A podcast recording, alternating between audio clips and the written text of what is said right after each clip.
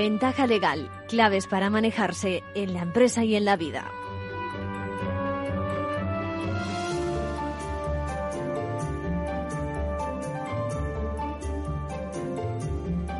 Bienvenidos, bienvenidos a Ventaja Legal hoy con la actualidad de la abogacía, con la visita también del notario Segismundo Álvarez, el rollo Vilanova, para hablar de digitalización y de seguridad jurídica y la aportación del notariado Caminamos derecho a no tener que acudir presencialmente, físicamente, al notario, a su oficina para constituir una sociedad y para más cosas.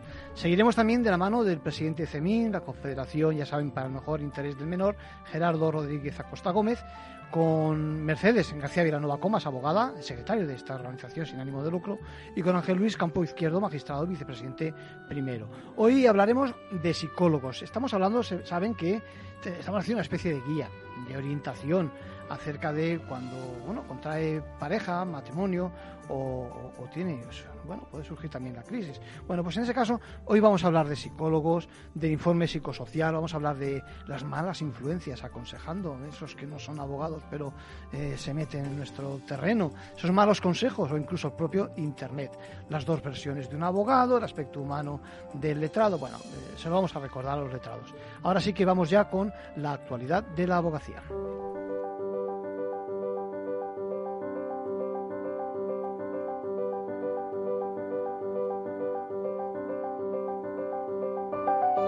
Ahora en Ventaja Legal, la actualidad semanal de la abogacía. Y ya tenemos con nosotros a Isabel y a Lucía. ¿Cómo estáis? Hola, buenas, tardes.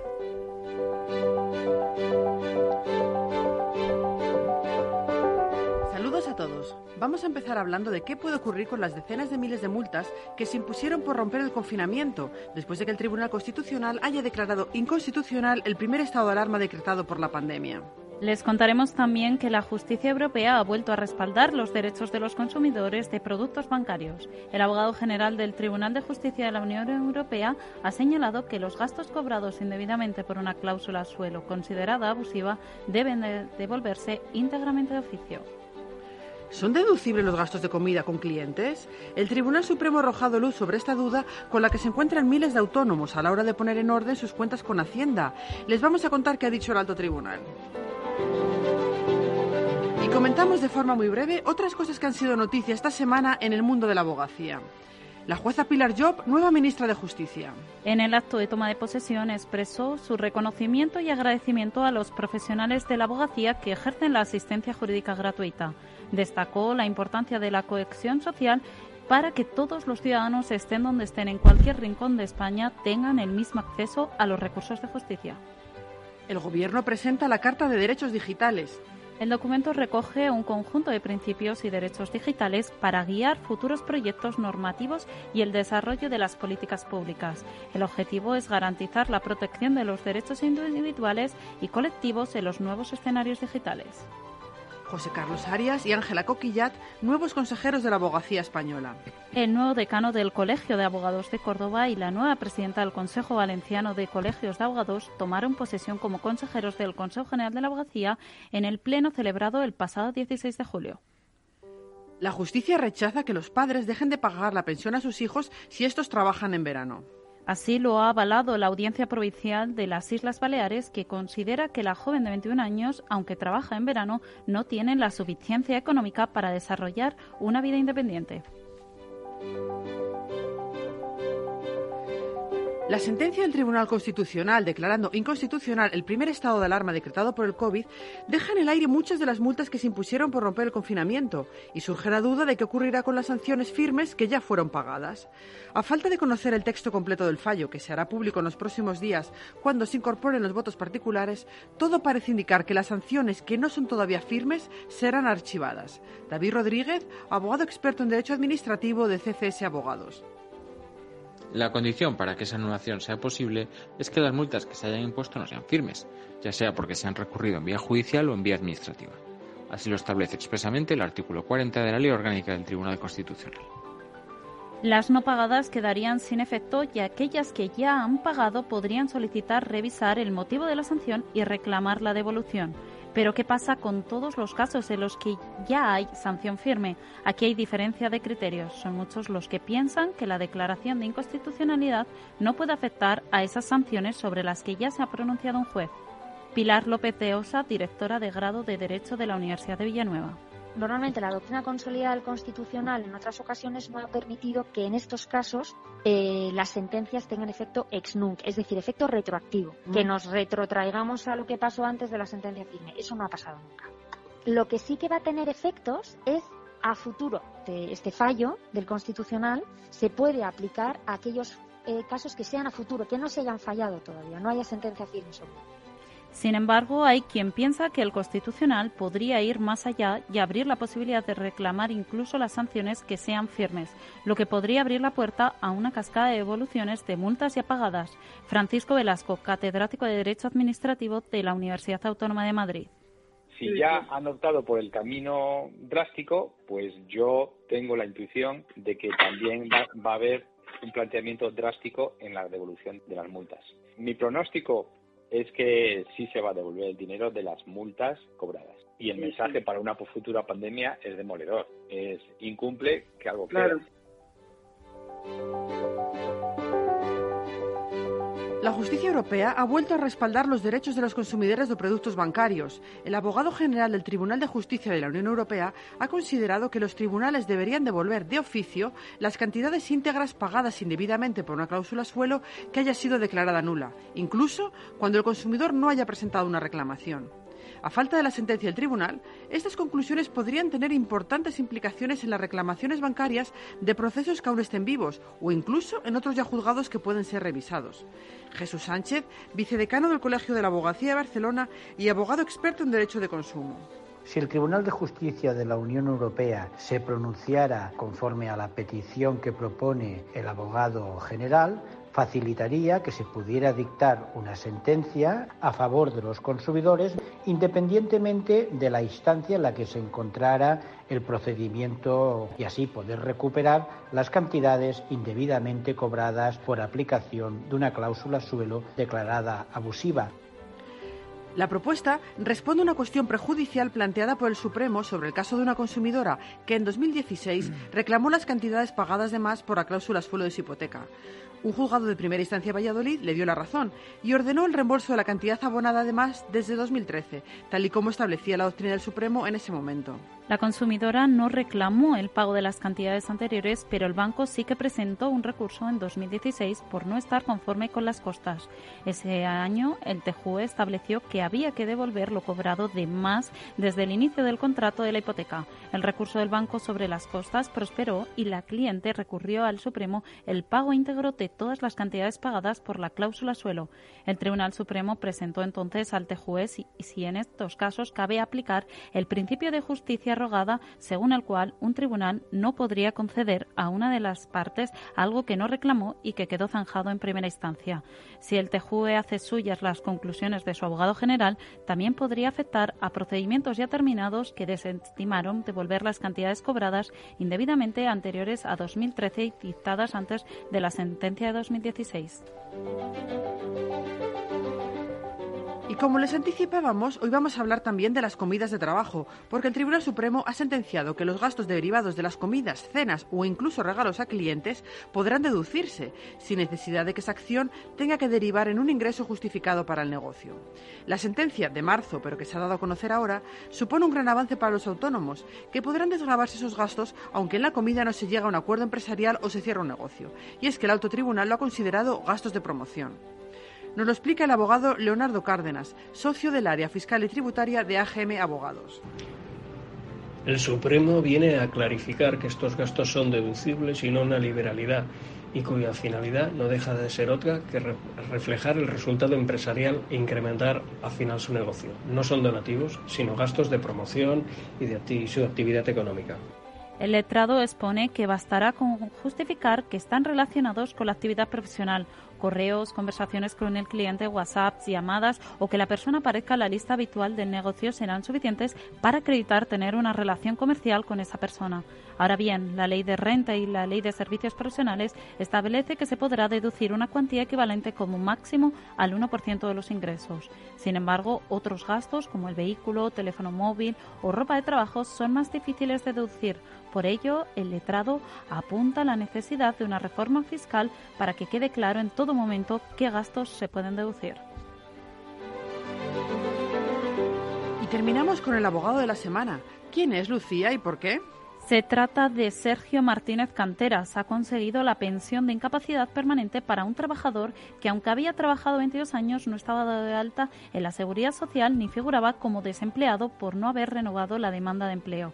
Pese a no cumplir los requisitos formales previstos en la normativa, la sentencia apela a los criterios de justicia y de equidad para conceder la prestación y condena al Instituto Nacional de la Seguridad para abonar una pensión vitalicia. Se trata de una sentencia inusual que acaba de dictar el juzgado de lo social número uno de Tarragona, en la que el juez aplica una doctrina humanista de la ley. El hombre de 48 años trabajó en una fábrica de metales hasta 2018 cuando lo perdió por su estado de salud. En el momento de solicitar la pensión se hallaba en paro y sin haber renovado la demanda. El juez argumenta que es explicable que pudiera haber dilatado su inscripción formal como demandante de empleo si por su estado no podía realmente efectuar una actividad con habitualidad, rendimiento y eficacia. Es decir, se acreditó la operación, se acreditó el tratamiento y todo, y eso pues lo ha entendido nos ha dado la razón ya no solamente médica sino que ha aceptado que estaba dentro del sistema para poder solicitar esa capacidad permanente. Felicidades al abogado. Y con esto terminamos por hoy y nos despedimos hasta septiembre cuando volveremos con más novedades sobre la profesión. Feliz verano. Isabel, Lucía, que tengáis un buen verano.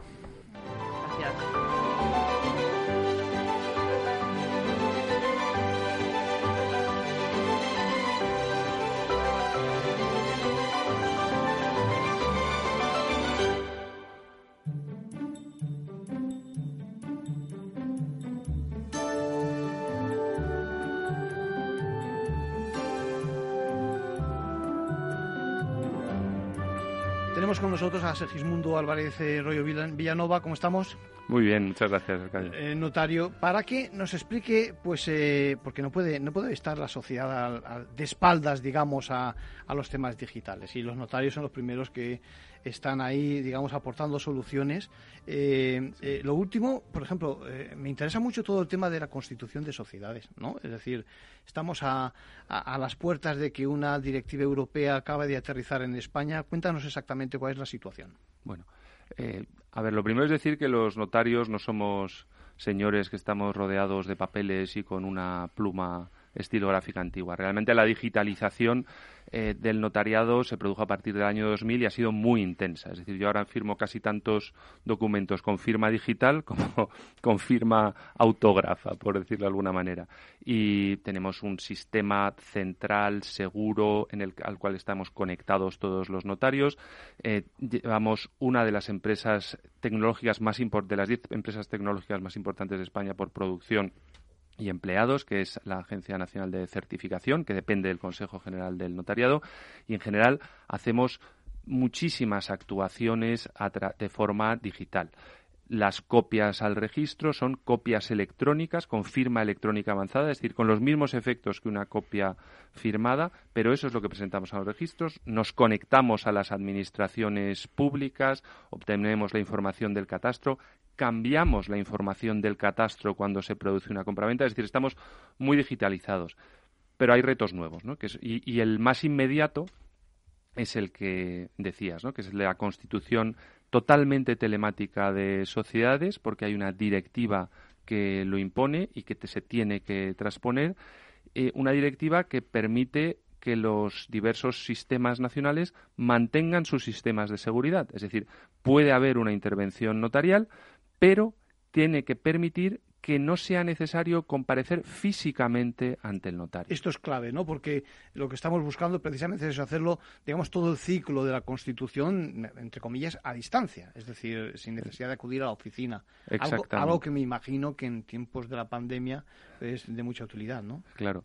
O sea, realmente aquí hay varios retos. El primero era ser una ventanilla única, que eso ya lo tenemos cumplido. Es decir, ahora mismo con a través de un sistema que se llama CIRCE, puede ir una persona a constituir una sociedad a la notaría, firmar delante del notario y toda la tramitación posterior que incluye comunicaciones a la comunidad autónoma para la liquidación de impuestos, comunicación con la seguridad social para dar de alta, comunicación con el registro mercantil, todo eso se hace de forma telemática, incluimos la recepción de las calificaciones, liquidaciones en la escritura y se la damos al cliente en la notaría ya totalmente pasado por todos esos lugares sin necesidad de acudir en un gestor ni nada.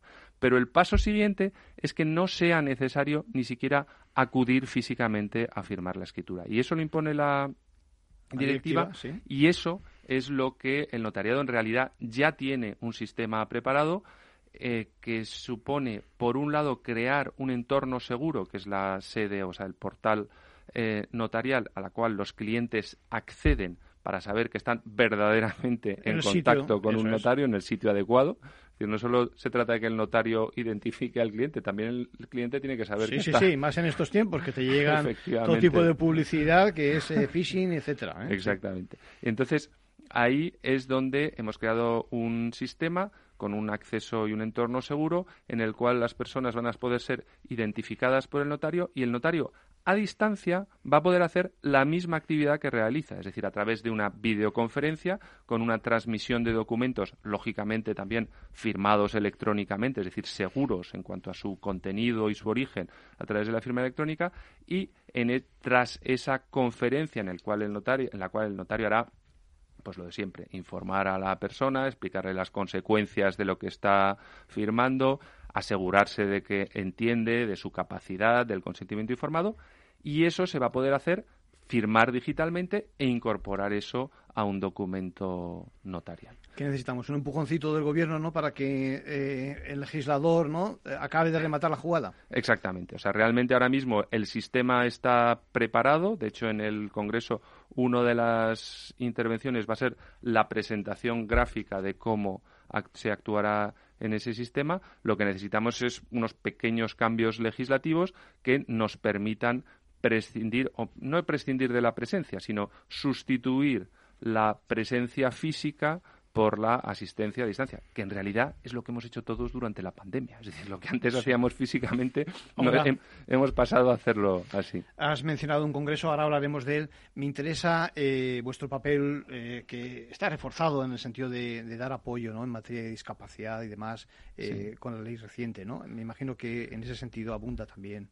Sí, nosotros, aparte de este tema que es como el inmediato, el de la constitución de sociedades y la actuación a distancia, nos estamos planteando temas de futuro también, ¿no? En este congreso. Y uno de ellos es el de la discapacidad. Acabamos de tener la reforma del derecho civil quizás más importante casi desde, desde que se aprobó el, vamos, por lo menos desde el divorcio, desde las leyes del 81, eh, que es el cambio en la concepción de la discapacidad. es decir, ahora mismo todas las personas tengan o no discapacidades físicas o psíquicas, tienen plena capacidad jurídica y la óptica es que hay que conseguir que expresen esa capacidad, en su caso con los apoyos que necesiten. Y esto, en relación con la tecnología, plantea problemas. Por un lado, supone oportunidades, ¿no? porque también desde el punto de vista de las capacidades eh, físicas, la tecnología ofrece soluciones a las personas con dificultades de audición, de vista, etcétera.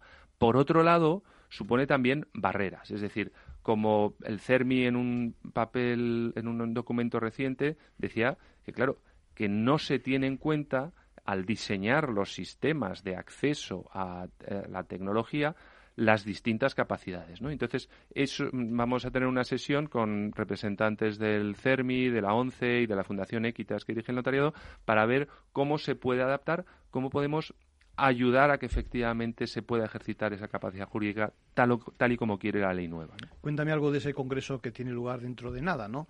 Eh, el día 21, ¿no? ¿Es así? Sí, sí, pues nada, en un lugar maravilloso como es el Palacio de Miramar. Lo conozco y es un sitio privilegiado. Es espectacular. Eh, en San Sebastián Y junto con la UPV, la Universidad del País Vasco, el Consejo General organiza un congreso pues para tratar estos temas. Eh, y bueno, empezamos un poco explicando lo que hacemos los notarios y hay unas conferencias relativas a la constitución de sociedades de, que, de la que estábamos hablando. En particular vienen personas de otros países, de eh, Alemania e Italia, que están eso me interesaba. Este, ellos ya han dado el paso adelante, ¿no? Ellos ya lo están haciendo. Ya hay una en Alemania ya hay una ley que está tramitándose, una propuesta de uno de los Länder y mm, se está tramitando con esta misma visión que tenemos nosotros. Aquí el notariado europeo ha ido muy en la misma línea, es decir, de no oponerse a las nuevas tecnologías, sino de encauzarlas de manera que se mantenga la seguridad jurídica. Y en Italia y en Alemania van un poco más avanzados que nosotros en el proceso legislativo, pero el sistema realmente es el mismo. Está claro que las soluciones electrónicas o digitales han llegado para quedarse, ¿eh? evidentemente, y que el esfuerzo por la seguridad que está haciendo el notariado es, eh, evidente. Mm. Todo, todo se cae en este país y hoy por hoy, eh, toquemos madera, no ha habido ningún problema en ese sentido, ¿no? Es decir, que... Bueno, la verdad es que nosotros, los notarios, hemos estado, nos declararon servicio esencial y hemos estado trabajando durante toda la pandemia y la verdad es que yo creo que es una de las cosas porque ha habido muchas cosas que han funcionado bien en, el país, ¿no? y, una de las cosas que ha funcionado, se ha mantenido el crédito a las empresas, se hizo las renovaciones y las financiaciones que eran muy necesarias en esa época, pero como decías antes, pues esto nos supone nuevos retos. ¿eh? Nos, ha, nos ha hecho plantearnos, no solo por el tema de digitalización, hasta qué punto nosotros podemos actuar a distancia manteniendo la misma seguridad. Estoy seguro de que eh, seréis casi de los primeros que avanzaréis en ese sentido por eso, por esa visión que, eh, por esa visión que tenéis de futuro, ¿no? Mm.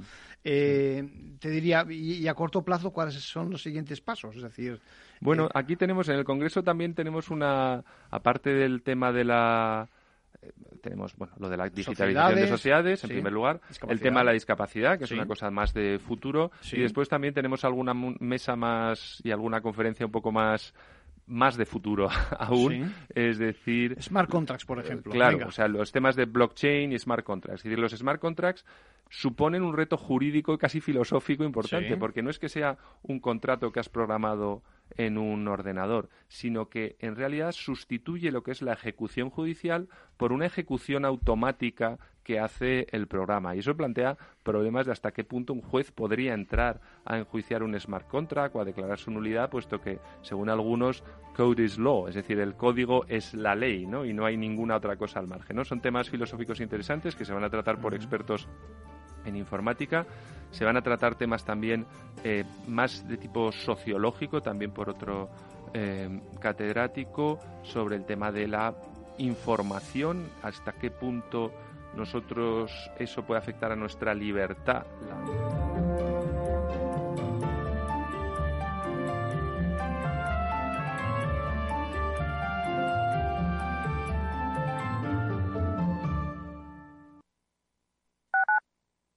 Tu radio en Madrid 105.7, Capital Radio. Memorízalo en tu coche. Disfruta de la mejor cocina gallega en Montes de Galicia. Todo un clásico moderno en el barrio de Salamanca. Disfruta de la variada dieta atlántica, de las mejores carnes y pescados tratados con respeto y transparencia y regados con una de las mejores bodegas de la zona. En grupo, en familia o en pareja, Montes de Galicia te ofrece el espacio perfecto en cada ocasión. Esto te estás perdiendo si no escuchas a Rocío Arbiza en Mercado Abierto. Joseba Ezeiza, socio de McKinsey Company. La inversión necesaria para alcanzar el nivel de emisiones netas cero es de aproximadamente 28 billones de euros, es decir, 28 trillones anglosajones en tecnologías más limpias. Aproximadamente un 80% de ese total provendría de la reorientación de inversiones que de otro modo financiaría en tecnologías intensas en emisiones y el restante 20% será inversión adicional.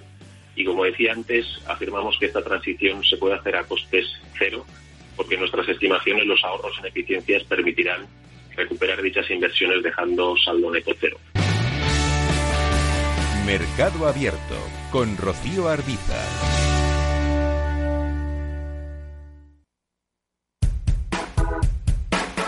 Desde Movilidad sobre Ruedas Este verano te pedimos que tengas mucho cuidado en tus viajes. Mucho cuidado con la carretera y respetar las medidas sanitarias. En septiembre seguimos todos juntos trabajando y aprendiendo en este apasionante camino de la movilidad. ¡Feliz verano! Movilidad sobre ruedas con Chimo Ortega.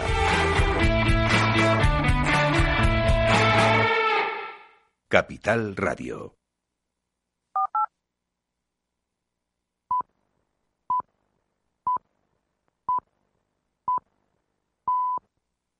Ventaja legal con Arcadio García Montoro.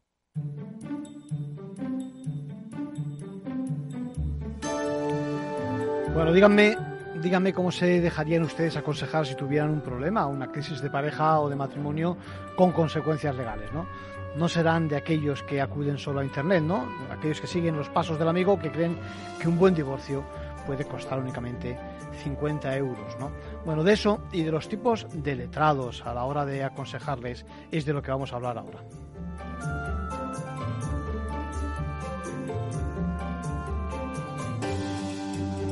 Os habéis olvidado de una cosa que en otras áreas del derecho, por lo menos esa es mi experiencia, eh, interfiere en todo lo que estáis comentando. Y es decir, es decir, el abogado vía Internet.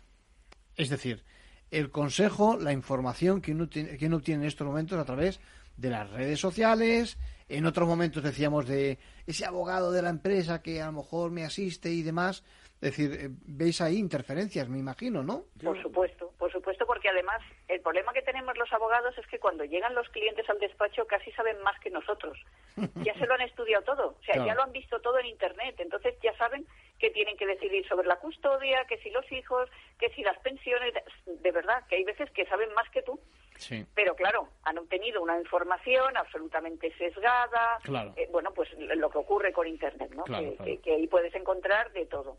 Y luego hay esa otra opción, que hay muchos abogados que se anuncian en Internet para tramitar procedimientos de separación o divorcio, que simplemente mandan un cuestionario, rellenas el cuestionario y con, y con esas respuestas te, te envíen ya el convenio regulador para que lo firmes. Bueno, pues, pues mira, no sé, esto es como, como comprar un divorcio en Amazon. Yo, la verdad, pienso que uno para, para, para divorciarse, pues tiene que tener un poquito más de cuidado con su familia y darle cierto, cierto cariño y no simplemente rellenar un formulario y lo primero que te envían, firmarlo. En fin, ahí ya cada uno. Yo, mm, dos cuestiones, retomando la anterior un poco de las condiciones esas humanas del abogado, una anécdota, porque es un despacho muy conocido por mí, porque tenemos esa amistad. Y entonces, la cliente va a ver a la abogada y la abogada sabe que tiene un problema económico muy grave. Y entonces le sale de motu propio al abogado hacer una gestión con una entidad que tiene un economato para que pueda acceder esta señora a productos alimenticios muy baratos. Bueno. Hace una gestión extrajudicial. Respuesta de su compañera de despacho. ¿Y tú por qué te metes en esas cosas si no es tu trabajo? Las dos visiones del abogado. Totalmente, el que va solamente al espíritu de la ley, tú tienes que hacer esto, que es lo que es en derecho, y el abogado que va más allá a las cuestiones personales, a ayudar a esa persona, en lo jurídico y en lo humano.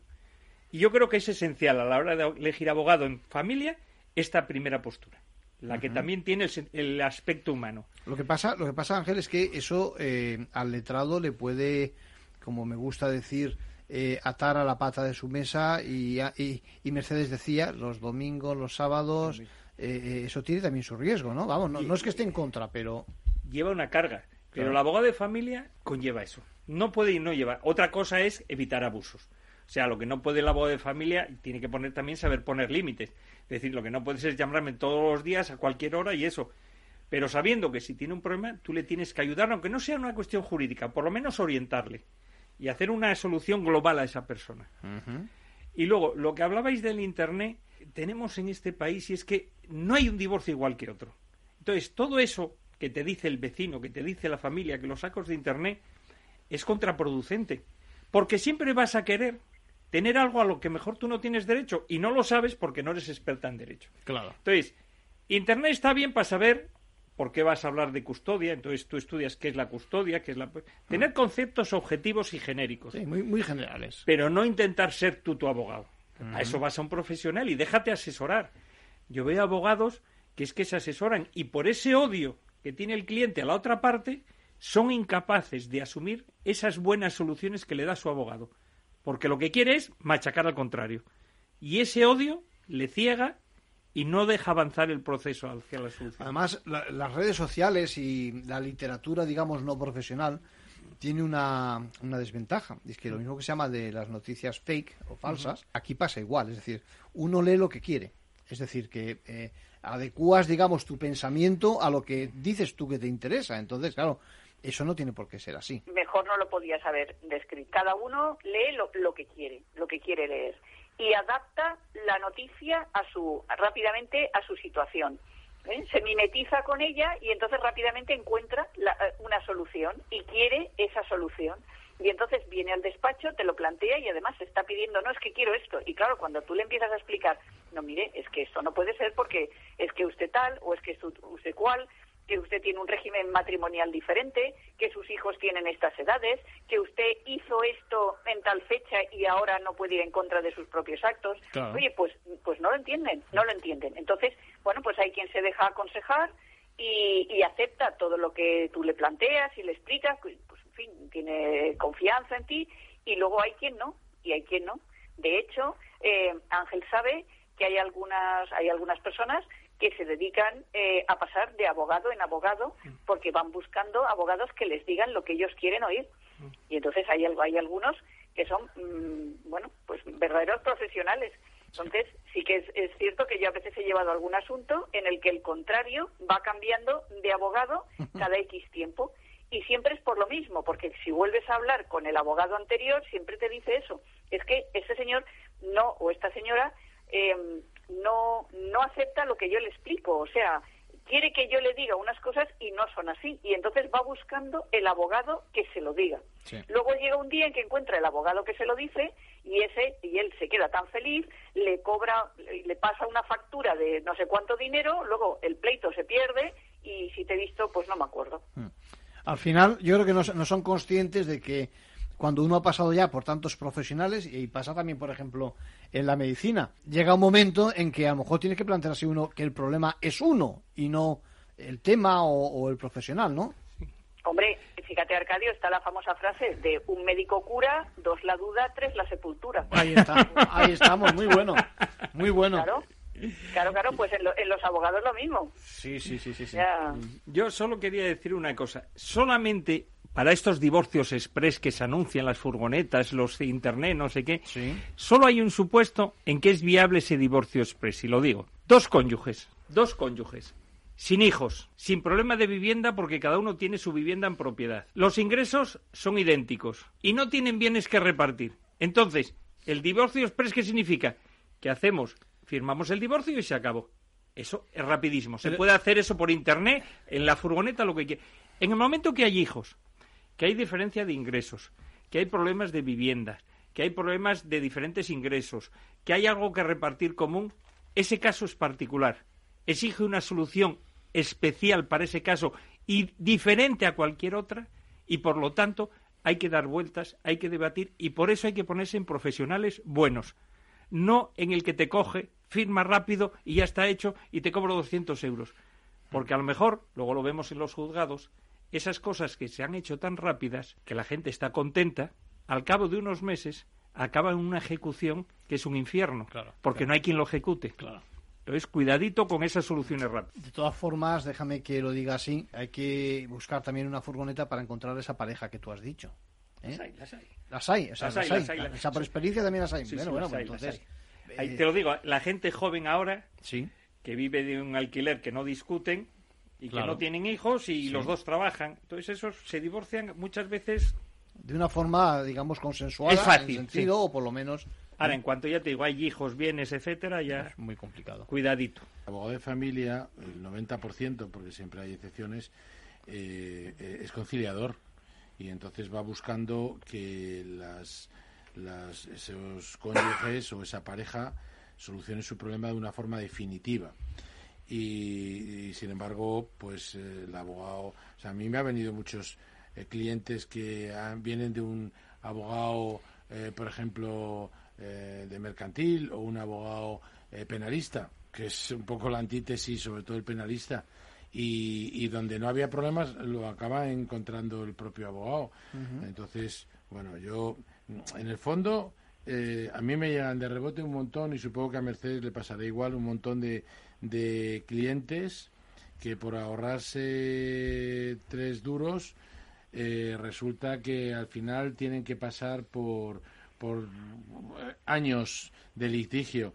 Entonces eh, te juegas todo tu futuro Así que realmente interesa interesa acudir como un especialista, como yo ahora que me acabo de, infiltrar, pues he ido a, a, un, un abogado, digo, a un médico, he ido a un médico eh, que, que especialista en la clínica del dolor. No me pongo en manos de, de cualquier esto. De un oculista, ¿no? De, un eh, oculista, de un oculista sí, efectivamente. Sí, estábamos hablando también de, de Internet y de eh, la asistencia que puedan prestar las redes y de cómo pueden manipular de alguna forma eh, la opinión o al contrario, o uno adecuarse a esa opinión porque encuentra lo que busca, ¿no? Eh, eso no es nada razonable, ¿no? Pero no, no entiendo la pregunta. ¿Redes en qué sentido?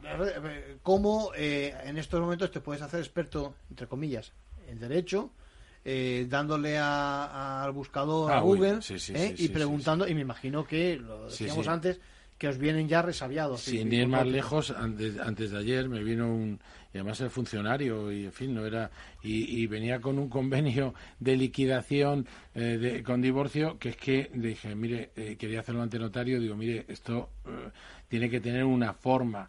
Esto no vale poner ahí unos cuantos bienes. tanto para ti, tanto para mí. Y, y, este me lo quedo yo, y este tal, sin valorar. Es que eso, cuando vaya usted al notario, el notario le va a cobrar eh, primero necesita eh, tener un abogado, mm. Porque lo exige la ley cuando esté con el notario. Bueno, tengo mi hija que, que bueno, pues nada, fantástico eso que se ahorra usted, pero el notario le va a, le va a hacer entero el, eh, lo que usted ha redactado. Me dijo efectivamente que lo había cogido de internet. Bueno, pues, en fin, que es muy poco serio que uno, entre otras cosas, porque se lo comenté y este era funcionario de Hacienda.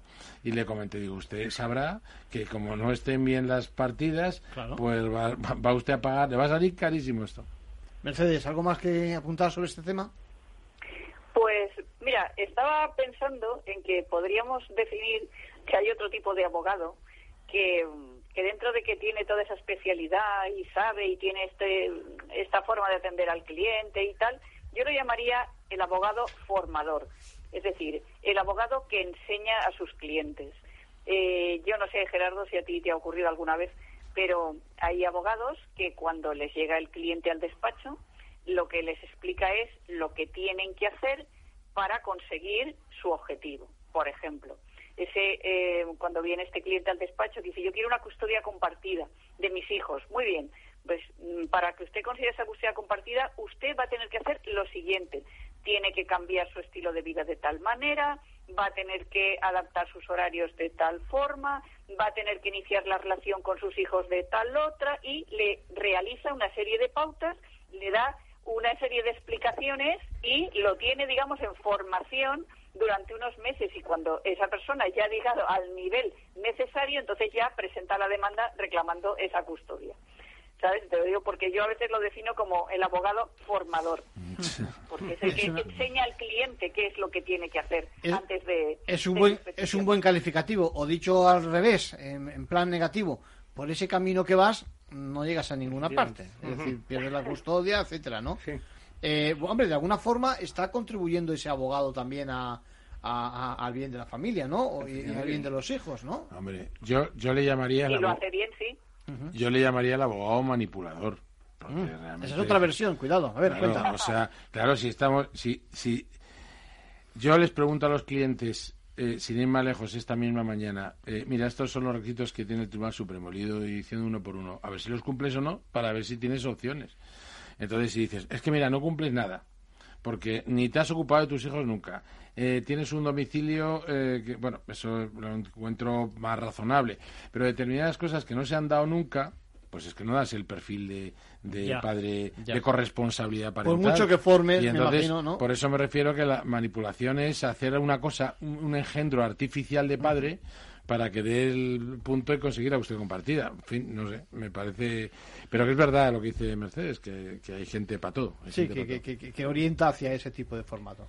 No, no, no, yo estoy de acuerdo todo eso. Lo que no sé si relacionar con esto que estamos hablando de para enfrentarse a, a estos asuntos con los abogados, yo mm, me gustaría poner un ejemplo de cómo enfrentarse a estos problemas. Venga, vamos con él. Eh, por ejemplo, yo hago la cama, aunque según mi mujer la hago mal. Una cosa muy habitual cuando tienes una sábana ajustable bajera Sí, es que es más pequeña que el colchón. Sí. Y cuando intentas ponerlo las cuatro esquinas, cuando Salta pones una. salta la otra. O por ejemplo, tú tienes una casa y quieres hacer reformas. Y empiezas a hacer cálculos. Y si quieres arreglar todo a la vez, te sale carísimo y nunca te metes en la reforma. Tendrás que ir pasito a pasito. Bueno, pues en estos procesos hay que hacer también pasito a pasito. Lo ideal sería poder arreglar todo conjuntamente, pero eso es imposible. Mi experiencia de 33, a- 36 años ya es que eso es imposible. Algo siempre va a tener que fijarse dejando descontento a, la- a una de las partes o a las dos. Porque antes había 100 para dos y ahora tenemos 100 pero para dos casas. Con lo cual hay que bajar el nivel. Eso es importante, es Entonces- decir, ser conscientes de que tu nivel va a cambiar y que A peor. hay un salto en- eh, a peor en ese sentido y que hay un salto en tu en tu vida, ¿no? Antes lo decíamos con respecto también a, al duelo, etcétera, ¿no? Y, y luego, para mí es esencial lo que hablábamos de que los dos cónyuges o los dos miembros de la pareja se sienten a hablar entre sí y la labor del juez de poner unas prioridades de lo que hay que solucionar. Tú tienes, a la hora de solucionar en general, tienes el divorcio, tienes las medidas referentes a los hijos, tienes las medidas referentes a la vivienda, tienes referente, las medidas referentes a las posibles compensaciones económicas a uno de los cónyuges y tienes la liquidación del régimen económico matrimonial. Entonces la cuestión es, ¿qué es lo más importante? La orden de prelación. Porque hay muchas veces, y viene a reglón también de lo que se discutía de la custodia compartida, que se ve claramente que se pide la custodia compartida porque se quiere pagar poco. Mm. O se pide la custodia compartida porque no quiero que el otro se quede con el uso de la vivienda. Entonces, hay que poner esa orden de prelación, ir solucionando cada medida como un departamento estanco. Es decir, una vez que hemos solucionado eso, que estamos de acuerdo que eso tiene que ser así, cierra la puerta y no vuelvas. Y avanzas hacia lo No siguiente. vuelvas, porque si lo que haces es, ahora vamos a ver los alimentos, y según va desarrollando los alimentos, empieza, ah, no, pero tenemos que volver a lo que dijimos. No, no, eso ya estábamos de acuerdo. Nunca llegas a un acuerdo, sino. Entonces, hay que ir pasito a pasito, pero cerrando esas puertas. Y la orden y para mí lo más importante son los hijos.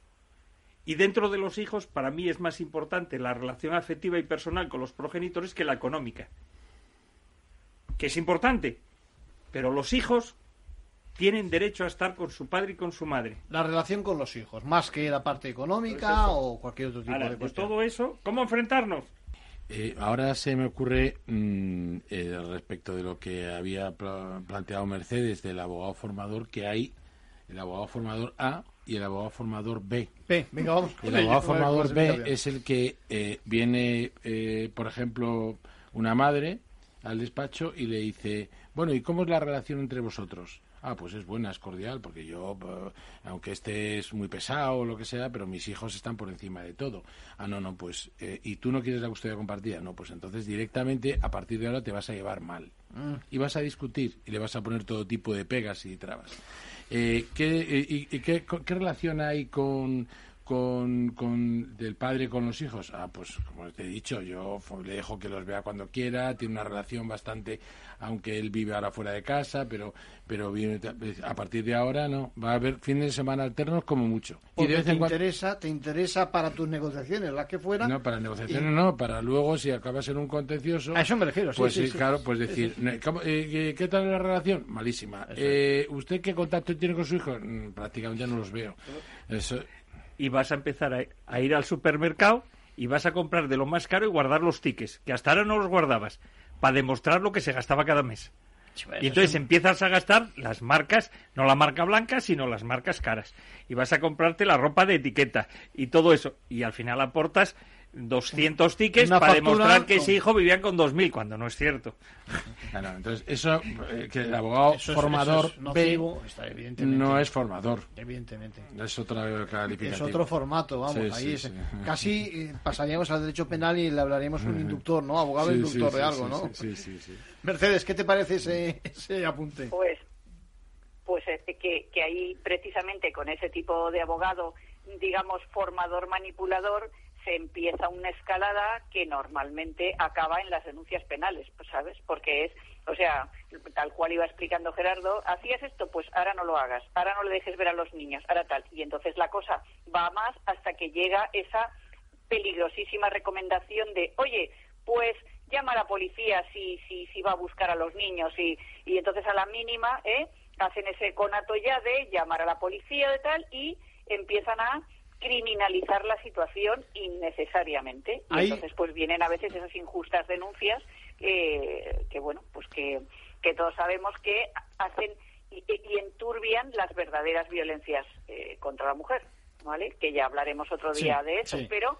eh, son precisamente estos abogados de digamos de serie B ese a- el abogado formador B que, que realmente empieza con esas pequeñas manipulaciones y acaba eh, transformando el procedimiento pues en lo precisamente en lo más indeseable que se puede transformar un procedimiento eh, de familia porque a fin de cuentas estamos hablando de eso, de un procedimiento de familia, de una familia que va a seguir siendo familia, Claro. que vas a intentar que se transforme en dos familias iguales, clónicas, ¿eh? Sí, sí. pero que se sigan llevando bien y que sigan manteniendo esa buena relación, básicamente por sus hijos, puesto que van a ser padres toda su vida. Bueno, llegamos, llegamos al punto en el que, mm, no sé cómo decirlo, quizás la palabra sea se enquista la relación, o porque hay denuncias penales, o porque, eh, no sé, porque al final tenemos mal consejo, o, o sin más, la cosa lleva a otros límites, ¿no? Alcanza otro nivel. Eh, ¿Qué me decís de la aportación que puedan hacer otros tipos de, de- profesionales? Estamos hablando de, de detectives, por ejemplo. Eh, ¿Cómo veis la función a esos efectos? ¿Es, es realmente un apoyo, tropiezo, el hacer uso de ese tipo de profesionales? ¿Qué os parece? Bueno, yo, yo por ejemplo, eh, primero, cerrando un poco el abogado eh, B y el A, es decir, eh, eh, muchas veces el abogado de familia en general no encaja en ese perfil, afortunadamente. Y entonces muchas veces yo me encuentro con que hay una hay una enquina, porque muchas veces esa, esa enquina eh, del- de la pareja se transmite a los abogados. Sí. Yo creo que los abogados tenemos obligación de, de rebajar, Separar ahí- de, de apagar Sí. fuego, no de, no de eh, y entonces me ha pasado alguna vez de incluso haber llegado al Supremo, recuerdo un caso y eh, eh, eh, bueno pues de repente ver que el compañero ah pues mira si es fulanito que es eh, compañero de familia y Sí. tal yo y bueno ya era el problema ya no era entre los progenitores era entre los letrados llegué yo y después de cuatro años de litigios en media hora lo solucionamos Claro. es decir que, que, que hay el, el aspecto ese.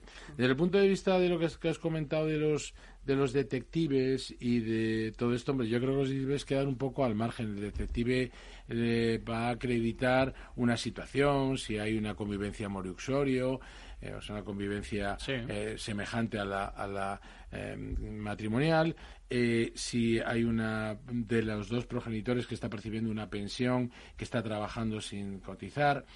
Entonces, eso... Lo ves accesorio en Eso yo entiendo que no tiene nada que ver. Vamos, no, yo, yo lo, veo- lo veo así, ¿no? Yo, yo lo que veo es que el detective es una consecuencia de una mala gestión del conflicto. Tener que recurrir a estos métodos. Cuando ¿no? hay que recurrir a un detective es porque alguien ha actuado de mala fe y ha ocultado datos. Por eso, y yo creo que Gerardo y Mercedes, porque hablamos mucho de esto durante muchos años, la necesidad y la regla que tendría que ser obligatorio si se hiciese la reforma legal adecuada, de que no se puede iniciar un proceso judicial sin haber intentado previamente una mediación seria. Porque en la mediación estos datos salen y no hacen necesario eh, los detectives. Ahora, lo que dice Gerardo, si tú ya llegas a conflicto, a veces el detective es necesario para acreditar esos datos, porque si te piden una pensión compensatoria, una de las maneras de oponerte es lo que dice él, que convives con otra persona. ¿Cómo lo acreditas? o te pones tú a la puerta del contrario con una cámara sí, sí, sí, o contratas a un detective. Pides ayuda, sí. No quieres pagar alimentos a un hijo normalmente de 25, 28 años y no puedes demostrar que está trabajando y tiene independencia. Es la Pues, única fórmula, claro. tema. No puedes demostrar, porque la otra parte te oculta, que él, eh, está trabajando y tiene ingresos.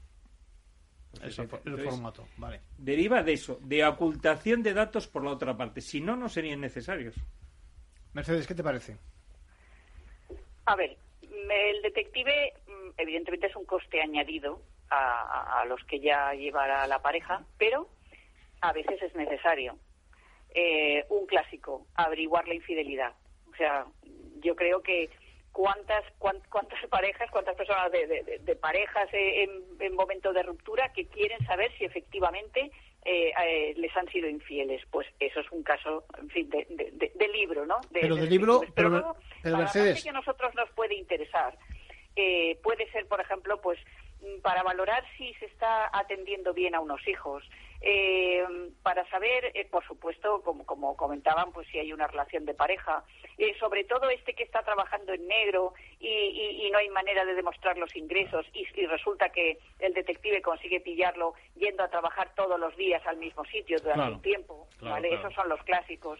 Pero luego además tenemos situaciones, por ejemplo, que, que hayan eh, determinadas, por ejemplo, adicciones que perjudican la convivencia con los hijos. Pues imagínate el ludópata Sí. que deja a los, a los niños solos en casa porque se va a jugar al bingo o, a lo que sea. Es una ¿vale? forma, o, el que, sí. o el que tiene otro tipo de adicción y se pone ciego hasta arriba y tiene a los hijos descuidados, abandonados. Entonces, hay veces que, que los detectives, eh, en fin, no los debemos dejar eh, de lado porque hay veces que sí que, que sí que vienen bien para, para poder demostrar algunas cosas que son muy complejas de, de demostrar. Mm, Yo, como has hablado de otros, no solo de detectives, diría que más importante que detective, que no sé si nos dará tiempo hoy a hablar, es el psicólogo y el trabajador social. Vamos con ellos, venga, sí. Vamos a ver. eh, tenemos un sistema que eh, y los abogados lo ven y que lo echan todo fundamentalmente al informe del equipo psicosocial de los juzgados. Tenemos muy pocos equipos en los juzgados. Mi experiencia aquí en Madrid es que tardaban de un año a año y pico en hacer un informe. Y aunque fuese urgente, porque todo es urgente. Entonces la duda es, ¿cómo puedo ir a un psicólogo privado? Claro, si no tengo ingresos, normalmente no me lo designan porque está el equipo del juzgado. Y la ley de justicia gratuita dice que lo haga el equipo. Pero si tenemos dinero, ¿qué hago?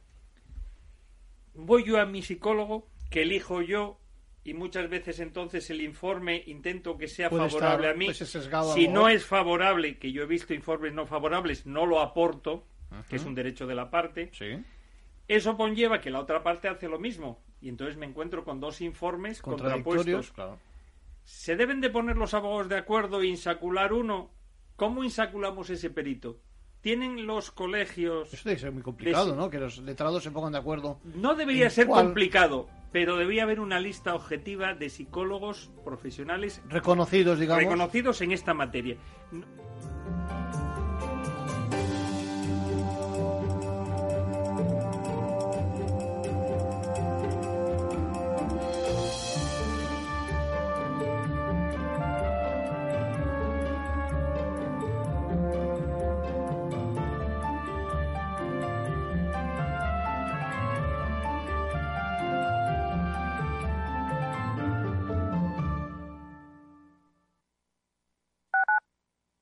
Escuchas Capital Radio, Madrid 105.7, la radio de los líderes. En el restaurante Gaztelubides somos rigurosos con la selección del producto para crear recetas imaginativas que acompañamos de una bodega generosa y brillante y de nuestra magnífica terraza durante todo el año. Restaurante Gaztelubide, carretera de La Coruña, kilómetro 12200, La Florida. Teléfono 91 372 8544. Una recomendación del programa gastronómico Mesa y Descanso.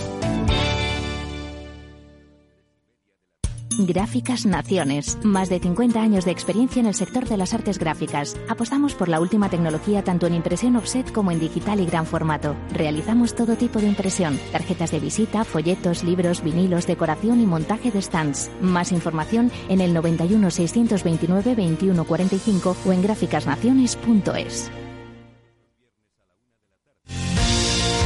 Si eres empresario, emprendedor, dueño de un negocio o quieres serlo y buscas un programa donde hablen tu idioma, escucha Negocios de Carne y Hueso 360, de lunes a viernes a las 3 y media de la tarde en Capital Radio, el programa para empresarios y emprendedores hecho por empresarios y emprendedores de éxito, con Mariló Sánchez Fuentes. Esto te estás perdiendo si no escuchas a Luis Vicente Muñoz en Capital, La Bolsa y la Vida. Xavier Ferraz, profesor de ESADE. Europa no lo ha hecho y el problema ahora lo tenemos aquí, ¿eh? porque Europa en este momento no es autónoma en semiconductores. Eso quiere decir que si no nos venden, nos vamos directamente al paleolítico, ¿eh? sin ser alarmistas. No te confundas. Capital, La Bolsa y la Vida con Luis Vicente Muñoz, el original. Capital Radio.